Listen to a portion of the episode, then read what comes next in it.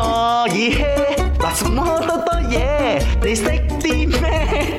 咪你識啲咩 啊？係啦，話說咧，最近咧就接近呢、個話就話十一月咩雨季啦，而家已經開始成日雨季啦，都係九皇爺嗰個期間，你知㗎仲有啦。咧，積水越嚟越犀利啊！大家小心駕駛啊！真係一落大雨醒下，你話落好大雨咧，嗯，影響個視覺嘅喎，嗰、個嗯嗯能見度能咧，見度我會直接誒唔揸車或者喺自屋己企揸瞓覺咯車。係啦，係咯，但係如果咧嗰啲細細雨嗰路真係好滑嘅，大家真係你唔好以為係車手，我揸咁多年車我識啦，唔好唔好。係係我同阿明咧咁多年喺度誒留意安全、小心駕駛，唔係真係講爽㗎。係啦希望家，check 底啊嚇，係啦，誒、今日話說落雨啦，咁啊落雨嘅時候，好多人咧都會覺得特別懶散同埋想瞓覺嘅，個主要成因係乜嘢咧？究竟係天氣轉涼咗啦？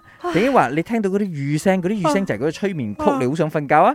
定抑或先嗱抹口啦，因為你嘅氧氣量唔夠，你唔揀即先，係氧氣含量減少，會唔會呢？啲以上皆是。你食啲乜嘢？是弟妹，我是 Steph。我觉得答案就是 B，雨声是催眠曲哟。我跟你平写的时一样呢嘞有失眠的问题哦，每一天晚上我一定要开 YouTube 听那个雨声，我才可以好好的，才可以很容易的入睡。所以呃，下雨天的时候呢，我特别可以睡到很久很久，特别好眠。所以呃，我觉得答案就是 B。哇，佢跟你喎，佢跟你嘅選擇。多你謝，尋日冇尋啦，今日都冇沉。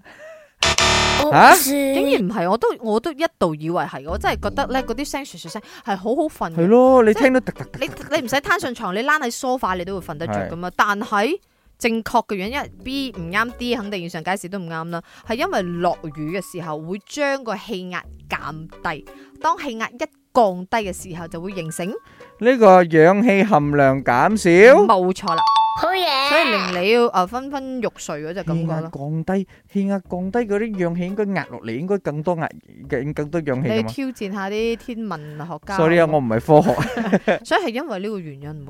我都以為哦你你話天氣轉涼，你又會好想瞓，嗰、個聲唰唰聲你又想瞓，但係係其實唔係咯，都係因為嗰、個呃供氧嘅問題咯。所以嗱，你如果真係遇上落雨咧，嗯你想嗰日咧喺屋企乖乖地，你記得同老細講，唔係我想，唔係係我呢個懶，大自然，我大哋自然點解嘅要對趨抗勢咧？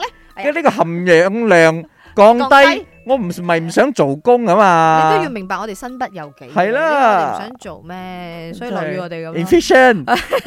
啊，productivity 啊，個小時有講真真唔係好玩。